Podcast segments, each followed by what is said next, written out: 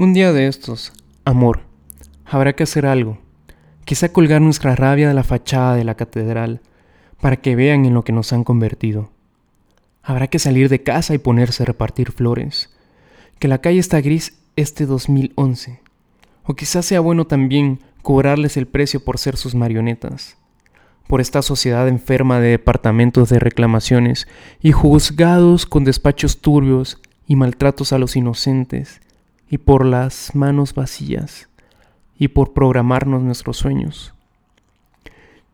Un día de estos deberíamos salir a la calle y portar en nuestras manos las antorchas de la buena voluntad, o dejarse remilgos y aprender a dar alguna hostia si el que cruza la calle es presidente de algún banco o patronal, quizá un alcalde.